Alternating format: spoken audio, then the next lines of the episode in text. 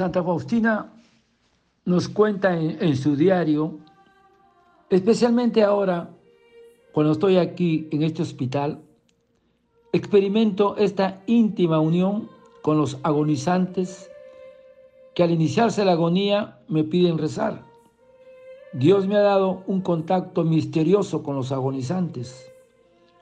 Como esto sucede con bastante frecuencia, he tenido la posibilidad de verificar incluso la hora.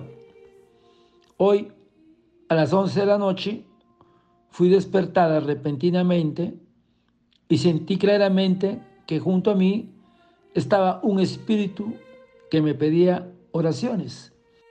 Simplemente una fuerza misteriosa me obligaba a rezar. Mi visión puramente espiritual, por medio de una luz repentina que en aquel momento Dios me concede. Rezo hasta el momento de sentir la tranquilidad en el alma. No siempre dura el mismo tiempo. A veces ocurre que después de un Ave María estoy tranquila y entonces recito un de profundis, sin orar más. A veces sucede que rezo toda la coronía y solo entonces llega la tranquilidad. Y puedo observar también que cuando me siento forzada a orar por un tiempo más largo, es decir, experimento aquella inquietud interior, aquella alma afronta luchas más duras y una agonía más larga. La manera con que verifico la hora es la siguiente. Tengo el reloj y miro la hora. Y al día siguiente, cuando me hablan de la muerte de aquella persona, pregunto la hora y corresponde exactamente. Lo mismo sucede respecto a la agonía. Me dicen, tal persona está llevando una lucha muy dura y otra vez me dicen, hoy ha muerto tal persona, pero se ha dormido tan rápido y tranquilamente. Sucede que la persona moribunda está en el segundo o en el tercer pabellón, sin embargo, para el espíritu, el espacio no existe. Ocurre que tengo el mismo conocimiento a una centena de kilómetros. Me sucedió algunas veces con mis parientes y familiares y también con las hermanas religiosas y las almas que de vida no conocía en absoluto. Oh Dios de la misericordia insondable, que me permites llevar alivio y ayuda a los agonizantes con mis plegarias indignas, seas bendito tantas miles de veces cuando estrellas hay en el cielo y gotas de agua en todo el océano.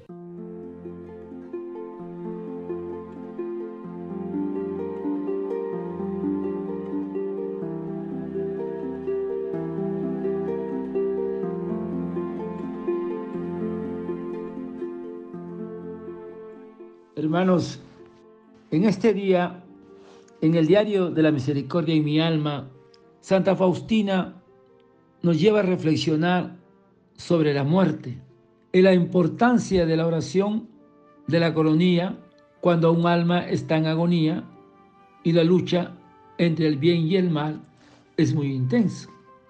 Entonces, cuando Dios creó al hombre, junto con los dones sobrenaturales de la gracia, le otorgó otros dones que perfeccionaban su naturaleza.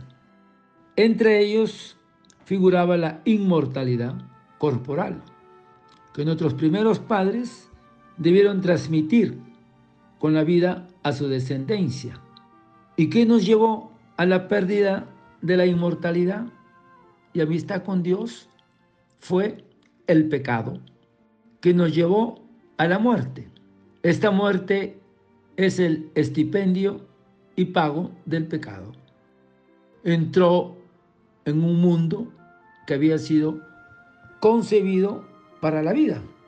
Ahora, la revelación nos enseña que Dios no hizo la muerte ni se goza con la pérdida de los vivientes, porque somos hechos a su imagen y semejanza, somos sus criaturas.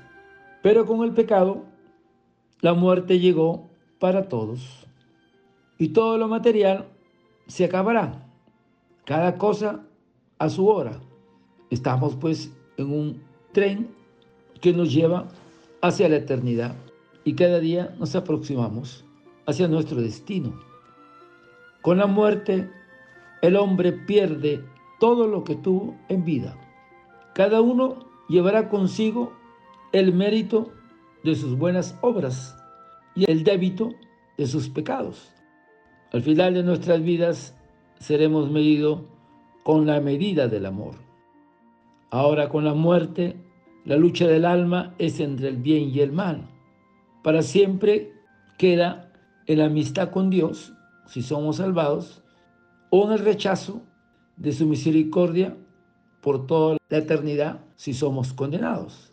El alma se separa del cuerpo, pero no muere jamás. Y con nuestros cuerpos resucitarán gloriosos un día para unirse de nuevo al alma. Porque con la resurrección de Jesús, la muerte ha sido vencida. Ya no tiene esclavizado al hombre la muerte. Jesús nos recuerda y nos dice, quien cree en mí, aunque muriera, y todo el que vive y cree en mí, no morirá jamás. La muerte tenemos que aceptarla con serenidad al sabernos hijos de Dios. Será el encuentro de un hijo con su Padre, con nuestro Padre, Dios quien nos dará la bienvenida. Y es Jesús quien nos dice, ven, bendito de mi Padre.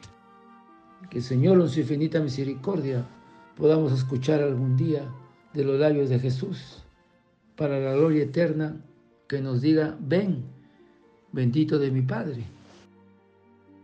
Por eso, hermanos, tenemos que pedir la intercesión de la Virgen María y de San José, patrono de la buena muerte, que murió acompañado en los brazos de la Virgen y de su Hijo Jesús. Entonces San José, abogado de la buena muerte, que él interceda a la hora de este tránsito, de este mundo, y nos enseñará a preparar día a día ese encuentro inefable con nuestro Padre Dios. Y podamos decir, como San Pablo, que nos dijo, por tanto, amados hermanos míos, manteneos firmes, inconmovibles, progresando siempre en la obra del Señor, sabiendo que vuestro trabajo no es en vano en el Señor, a trabajar para el reino de Dios, a trabajar para la salvación de las almas. Por eso que Jesús le recomienda a Santa Faustina y a través de ella, el apóstol de la misericordia, nos recomienda a cada uno de nosotros a rezar la coronilla. ¿Cuántas veces el Maestro nos ha hablado de esa lucha que hay al momento de la muerte, de esa intranquilidad del alma? Y cuando rezamos la coronilla, al lado de esta alma que está en agonía, hay una muerte tranquila y un paso a la verdadera vida. Ese es el regalo, hermano. Por eso que insistimos tanto en el rezo de la coronilla en cada día. Padre eterno, yo te ofrezco el cuerpo, la sangre, el alma y la divinidad de nuestro amado Hijo, nuestro Señor Jesucristo, como propiciación de nuestros pecados y del mundo entero. Y por tu dolorosa pasión, ten misericordia de nosotros y del mundo entero. Oh sangre y agua, que brotaste del corazón de Jesús como fuente de misericordia para nosotros, en ti confío. Hermanos, desearles que tengan un lindo día y que Señor, en su infinita misericordia, nos siga envolviendo con sus rayos de esa agua viva que brota, que nos lava, purifica y nos sana, que caiga sobre ti y sobre toda tu familia. Que Dios te bendiga y te proteja. Amén.